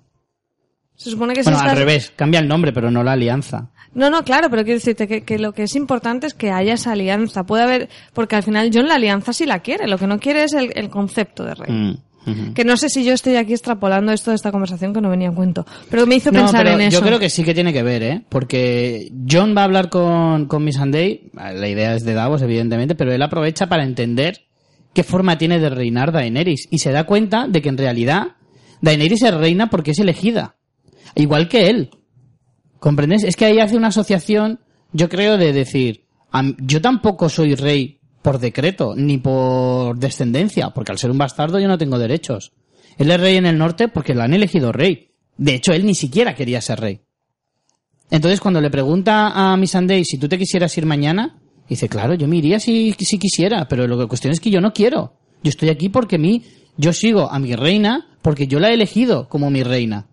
Y yo decido estar a su lado. Yo me puedo ir mañana si quiero, igual que todos los demás.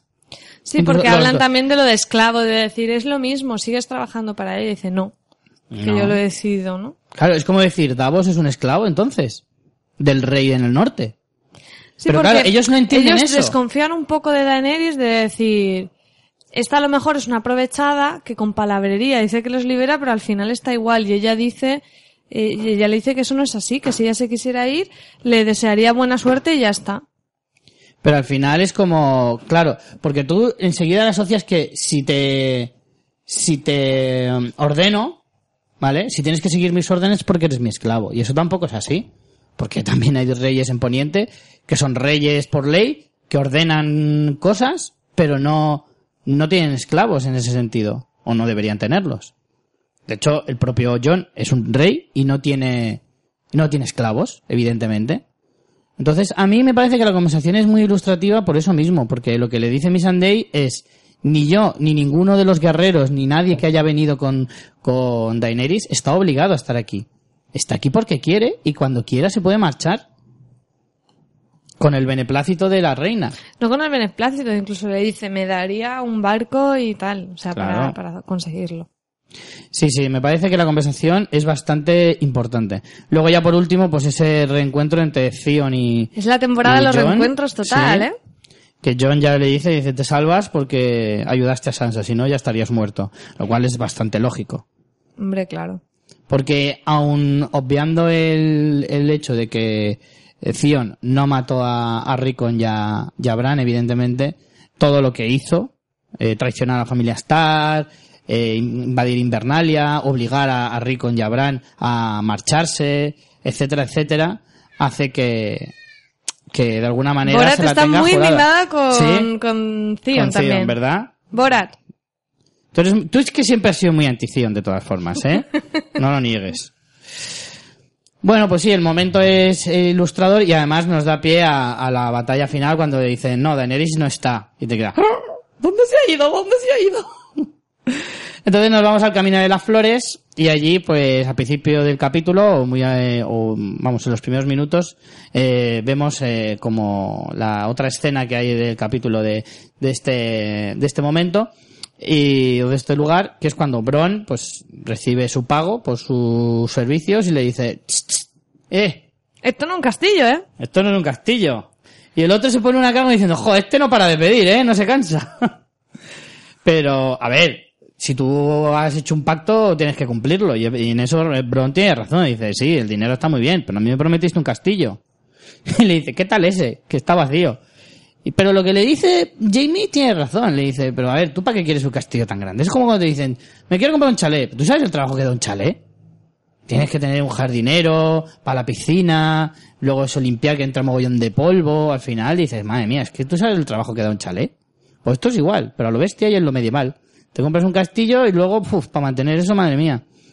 Pero al final hay un punto que me hace mucha gracia, que es cuando le dice, tranquilos, y cuando acabe la guerra obtendrás castillos para elegir.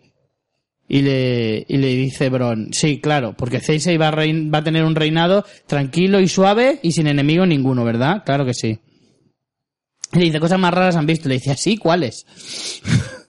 Lo cual me hace, me hace mucha gracia. De ahí eh, vemos de nuevo al simpático de, de Randall, una vez más, con su cara de aquí igual a podrío. Y, y no sé qué habrá pasado con este personaje en la batalla, no nos lo llegan a decir tampoco. Porque él está como muy metido, pero no, no dicen nada de él. No, es que la batalla al final es como muy larga y empiezan como... Muy caótica también. Sí, tiene ese punto de caos de la batalla de los bastardos, sobre todo lo vemos con el, con el personaje de Bron, ¿no? Que es el que se va perdiendo por ahí, por los carros incendiados, etcétera, etcétera. Y, mm, no sé, es como que yo creo que han intentado ahorrar en algunos momentos de la batalla para darnos otros más espectaculares. Entonces, por eso no vemos tantas cargas o algo así como en la batalla de los bastardos. Entonces, Randall no se ve demasiado. Y también que cuando tienes un dragón las cargas importan una mierda. Ya, ¿Qué bueno. quieres que te diga? ¿Sabes lo que te digo? O sea, si yo tengo un dragón, le doy el protagonismo a él. Me importa una mierda que hayan 20 Lannister contra 30 Dothraki pegándose de hostias. Así que, eh, pero bueno, hay un otro detalle eh, que también habla mucho de la personalidad de unos y otros, que es cuando Randy le dice, vamos muy lentos, lo mejor es azotar a los que van rezagados, eh, para que se espabilen. Sí, esa manera de hacer las cosas de esta familia simpatiquísima. Desde luego. La verdad es que luego lo piensas y dices, madre mía, con lo gilipollas que es el padre, y los hijos que le han salido. Sí, porque, el, Deacon el- no parece mal es, ma- es majete también, sí. Sí, porque de hecho dice, hombre, yo entro en Alto Jardín porque me han ordenado, pero me he quedado jodido porque algunos eran colegas. Claro. Y eso demuestra que por lo menos el tío sentimientos tiene, cosa que Randall no sabe ni lo que son. Pero, pero bueno. Vamos entonces ya con el momento batalla, con el momento guay. Después de, de esa conversación que tienen con Deacon precisamente cuando le dicen los soldados antes de morir se cagan. Sí. Y dicen, pues ahora lo vas a, lo vas a ver en Porque al en final es, es como es el gran heredero, ¿no? Después de que Sam se haya ido y tal, pero al final es un pipiolín, ¿eh? Me claro, me también, ¿eh? porque, jolín, ya mitad de ser jovencito y, y además eh, piensas, su primera batalla, la de Alto Jardín, y ha sido una facilona. Así que también dice, mucho, mucho te queda todavía por sufrir Sí. para llegar a soldado, me parece a mí. La cuestión es que todo se desata porque les oye llegar Bron, oye llegar a la horda Dothraki, que ya se les tenía que oír desde madre mía, porque vienen como locos. Me hace mucha gracia porque ves el contraste de unos y otros, ¿no? Porque eh, Jamie, en, en apenas un minuto, dice cuatro órdenes, eh, también con la colaboración de, de Randall, y dice, "Coloque- co- colocaros, hacer una línea, no sé qué, y en, en menos de un minuto están todos colocados perfectos, alineados, todos puestos con sus cascos, con sus armaduras, no sé qué, y ves a los Dorraki que van cada uno a su bola, que parecen Además, moteros. Mola muchísimo porque el ataque de Orraki subiéndose a los lomos de los Sí, caballos y disparando flechas. ¡Guau! Chulísimo, chulísimo. Es que no hemos podido ver demasiado los Dothraki en acción y son unos guerreros que tienen una, que, que- que tienen que ser la leche y lo han demostrado en esta batalla también, porque hay, fíjate, porque no son unos venados y ya está, porque son muy inteligentes.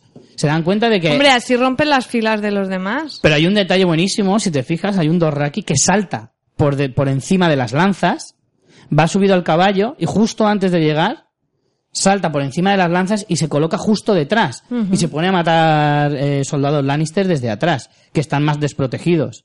Pero es que me parece bestial. Y bueno, claro, con la aparición de Drogon ahí, que ya, claro, con eso, bueno, la cara de Jamie.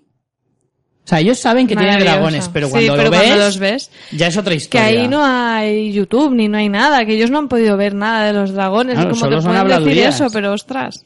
Ya, pero es que cuando lo ves, porque además tú no sabes cómo es de grande, ni de imponente, ni tal, pero claro, cuando ya lo oyes, y además, cuando aparece de la nada, sabes que sa- que sale como de una nube, eh, es espectacular. La verdad es que, Hombre, lo malo es que de aquí habíamos visto un par de imágenes en el tráiler. claro. La de la... Es que yo el tráiler no lo vi tampoco Yo mucho. sí que lo vi. Entonces, de hecho, cuando... A ver, es obvio, porque es lo que tú dices. En la escena anterior te dicen que Daenerys no está y lo siguiente que te ponen es aquí esta gente recogiendo carretas y todo eso. De hecho- Hemos visto Cersei también diciendo el oro está llegando y dices, bueno, aquí se va a liar. Pero además, si ves el tono de la fotografía y has visto el tráiler, dices, vale, es este momento. Mm. Porque en el tráiler lo que se veía era la imagen de Drogon sobrevolando los, las hordas Doth- Dothraki y también el plano del cuando está Drogon ya en, ya en, en el suelo Sí. y echa fuego por la por la boca. Entonces, bueno, pero no por ello deja de ser espectacular. espectacular. Yo, de hecho, lo que no me esperaba es que fueran dos Rakis también. Yo pensaba que iba a ir Daenerys solo con los tres dragones. Ella sola va allí, la lía un poco y vuelve. Porque en realidad no es lo mismo que ella vaya volando con los dragones, que llega en un plis, que llega en un día, a lo mejor. Pero ir con los dos Rakis, ya tienes que subirlos a los barcos, eh, llegar a Poniente. Eh, Claro, porque esto está está estos más están al en el sur, 2000, están en el- al sur. De hecho, al, al sur, a- a- al suroeste. Suroeste. Está al suroeste de ellos también es están cierto que, que están más o menos cerca. Aquí, de- aquí hay elipsis, todas las que quieran y Yo ya, creo ya que está, ellos y no hay que darle más vueltas. han entrado por el, el este, el este del continente. Eh, porque dicen que están llegando a desembarco, o sea que han podido atacarles desde el norte.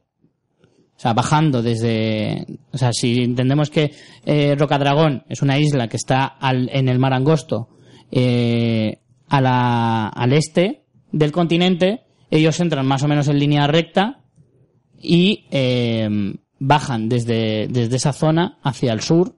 Entonces ellos a ellos les han atacado desde el norte, se supone. Eso es lo que yo interpreté. Yo no entré en tanto, Richie.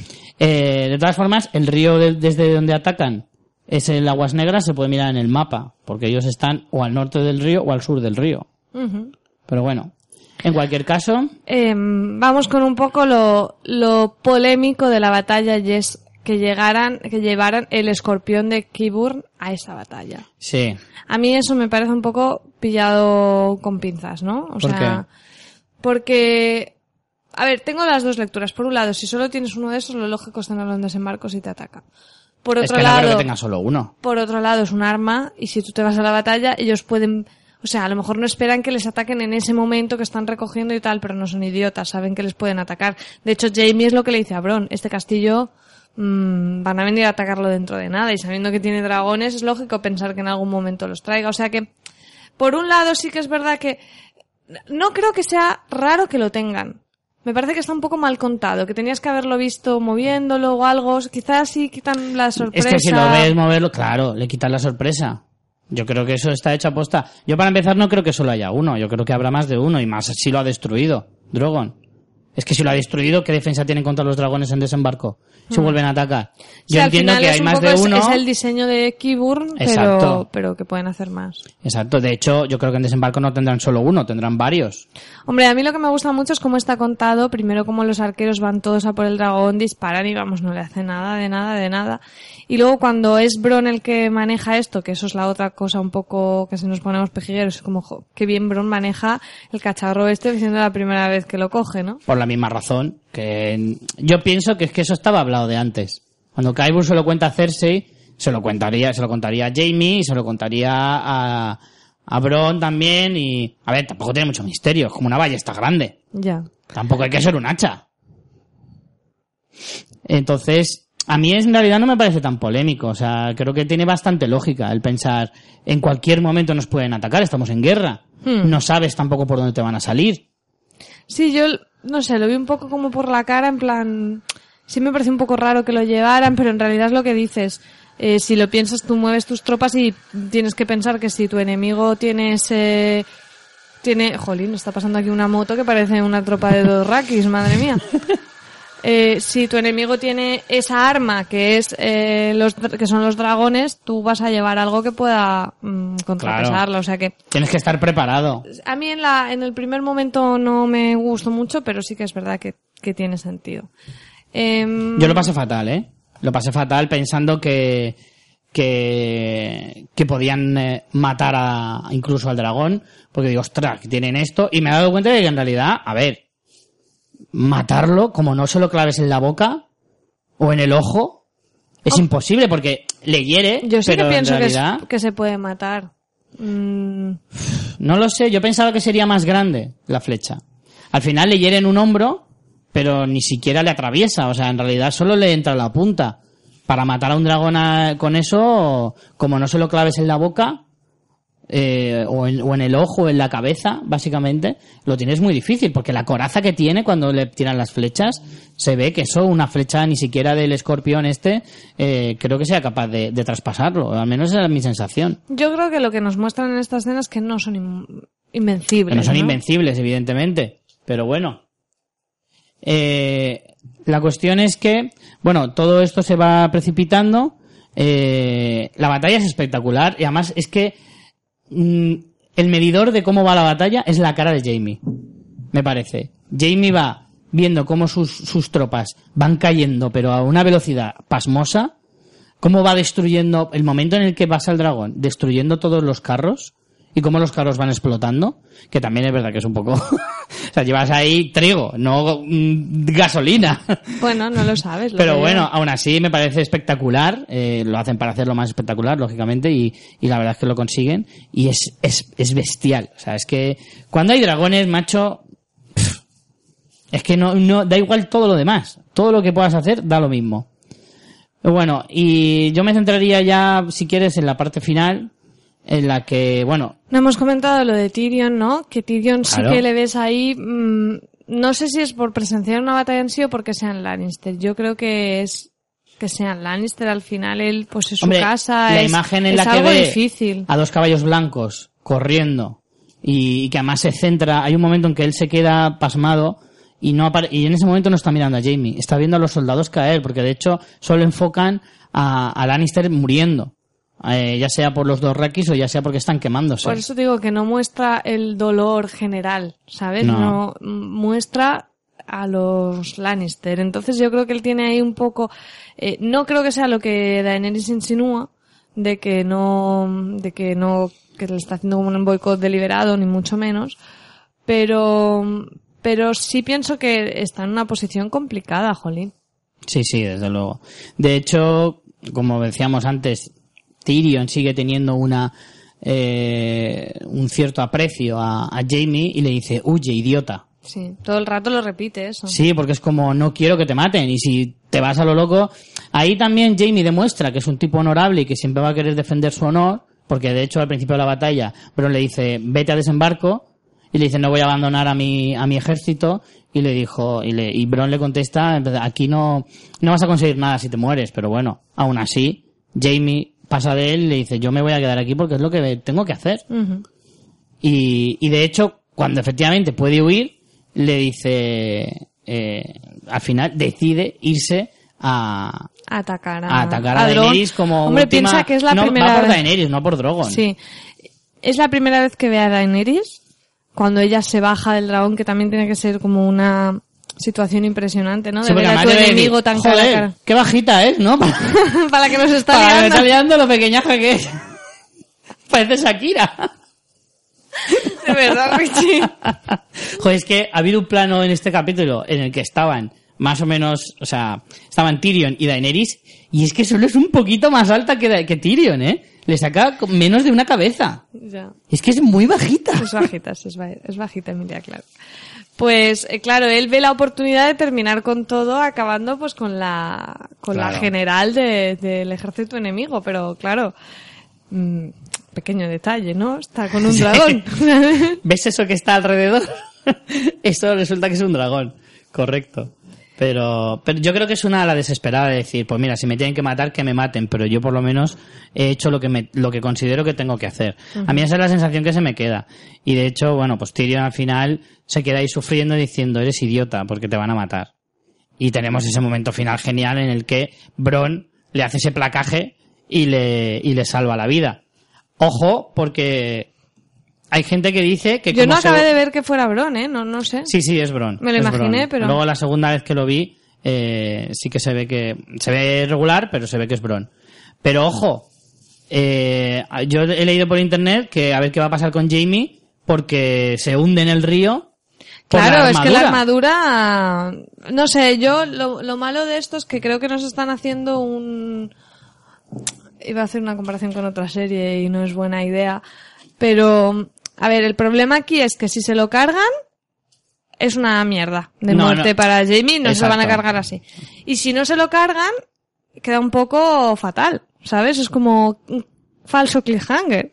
Sí, es que yo sinceramente creo que no es... no- la intención no es un cliffhanger. Porque evidentemente nadie se va a creer que Jamie va a morir así. Vaya mierda de muerte para uno de los personajes principales. No, no como muerte, sino como quiero saber cómo sigue. Claro, yo creo que es más como... eh, es muy significativo la caída de Jamie, ¿sabes? Es como muy metafórica, el decir, la caída de Jamie ante una situación eh, de, de batalla y demás, creo que es más poético que realmente argumental. O sea, no, no creo que sea un cliffhanger. Creo que simplemente es una, eh, es un adorno que se permite la serie. No creo que lo vayan a matar de esa manera porque sería tan absurdo matarlo así. Y aparte que no creo que sea el momento tampoco de matar a, a Jamie. No, porque aún tiene recorrido. No, yo creo que nadie duda de que Jamie está, está bien. Claro, claro, le sacarán del río y pero ojo ahora porque se presenta una posibilidad muy buena y es que lo tienen de rehén. Ahora Daenerys tiene de rehén a un tipo muy importante. ¿Tú crees que lo tienen de red? Hombre, claro, ¿Tú crees que lo saca Daenerys? es lógico, ¿no? No, Es lógico no lo pensarlo. Sé, no lo sé, es una de las opciones.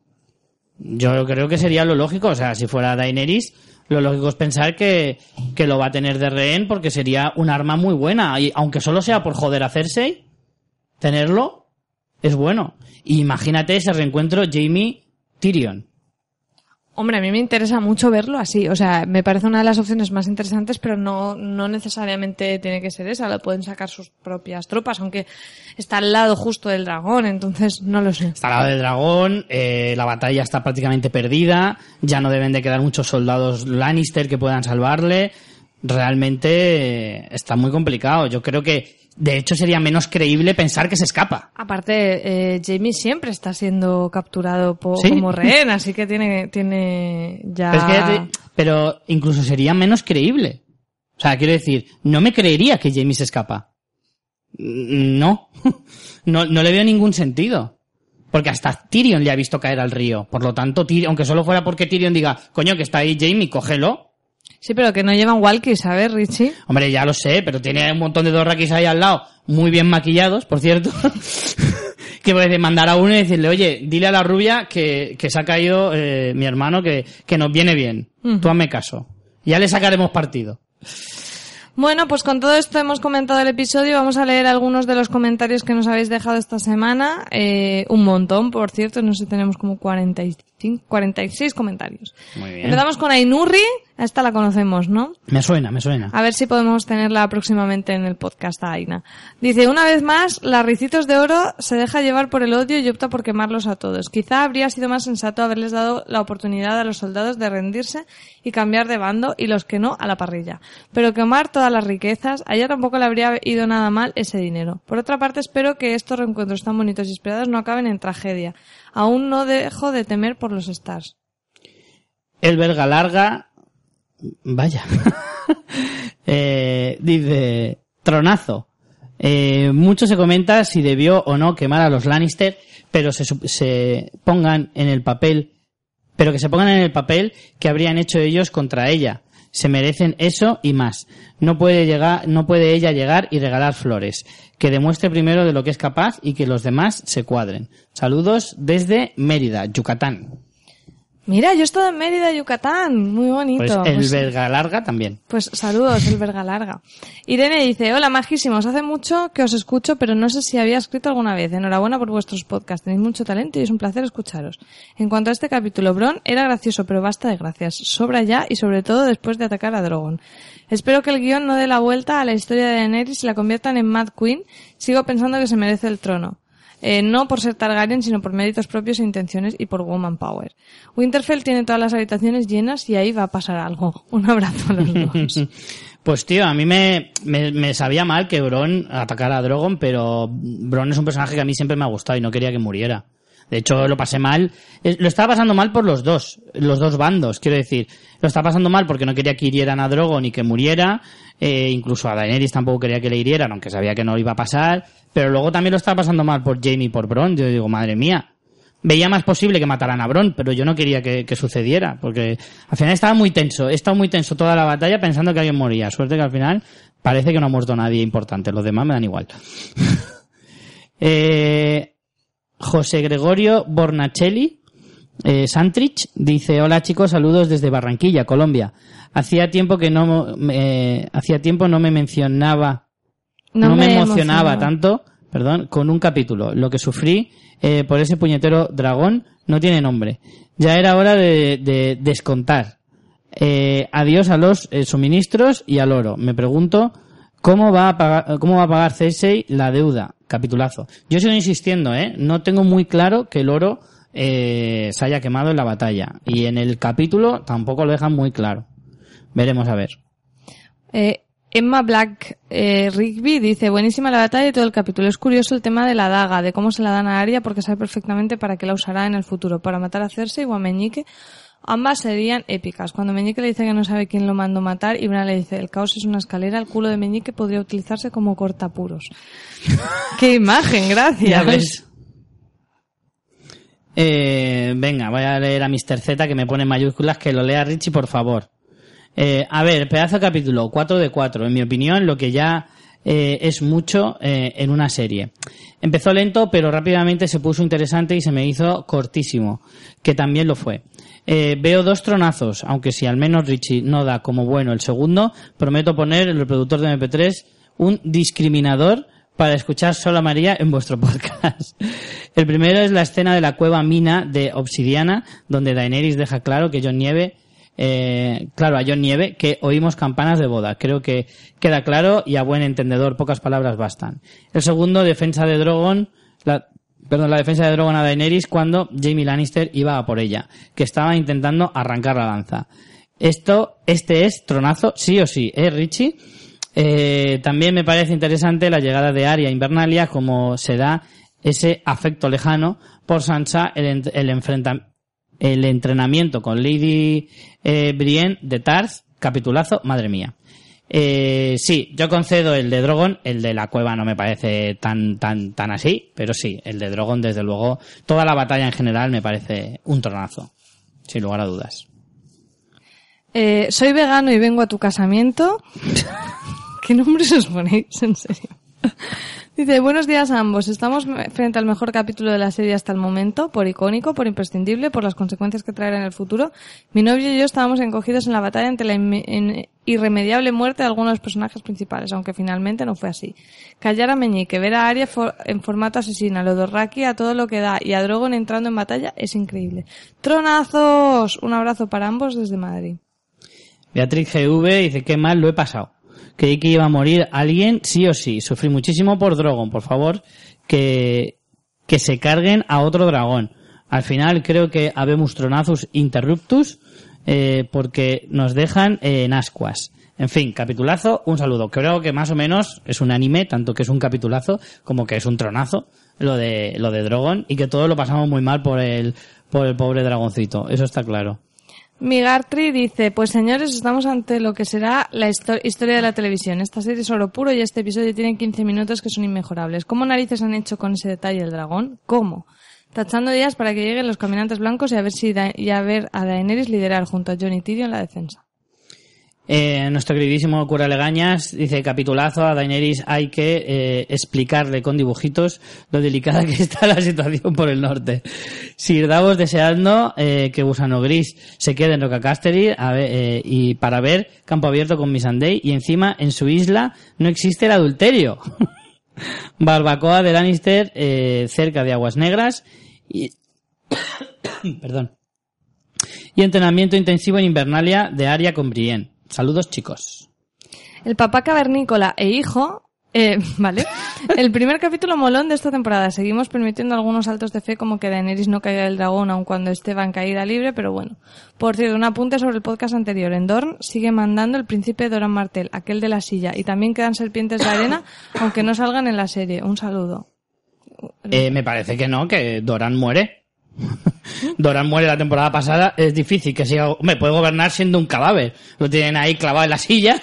Claro, a lo mejor. ¿Y de qué quiere hoy, señor príncipe? De muñecajo, no lo sé. Claro, Doran murió, por lo tanto no puede ser príncipe y creo que de la familia Martel no queda nadie. Hombre, eh, supongo que se referirán los libros o algo así, pero aquí ya va por libre. Aparte, aunque haya más serpientes de arena, eh, ah, sí, sabemos que en los libros hay siete u ocho, no lo sé, pero aquí hay tres, entonces pues... Hay tres que, ya están muertas prácticamente las tres y el área, que era, es que el área se suponía que era la que mandaba. Claro. Entonces, al morir el área, supongo que alguna de las serpientes podría a lo mejor heredar el puesto, pero como aquí solo hemos visto tres, no sabemos, pero yo ahí siento disentir, pero no queda en martel, sigue estando un poco en el aire.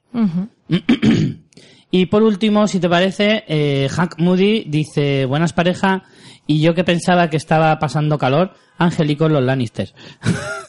por fin una batalla molona, el coito interruptos de la guerra Tyrell Lannister ha quedado sobradamente resarcido en este capítulo. Esperamos que lleven al Drogon, al veterinario, eh, que tiene mucho calorcico que dar. Un abrazo desde la isla del oso. Muy bien, pues con esto ya nos despedimos. Como siempre vamos a hacerlo con una frase final. Richie, muchas gracias por haber venido a grabar conmigo. A ti por abrirme la puerta. Y la frase de esta semana es... Quiero que la, vas a decir tú.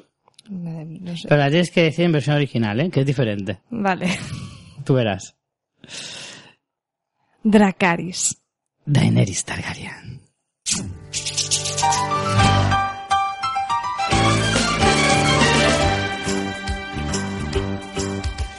A rare condition this day and age to read any good news on the newspaper page. And love and tradition of the grand design, some people say it's even harder to find. Well, then there must be some magic clue inside these gentle walls. Cause all I see is a tower of dreams, real love bursting out of every scene.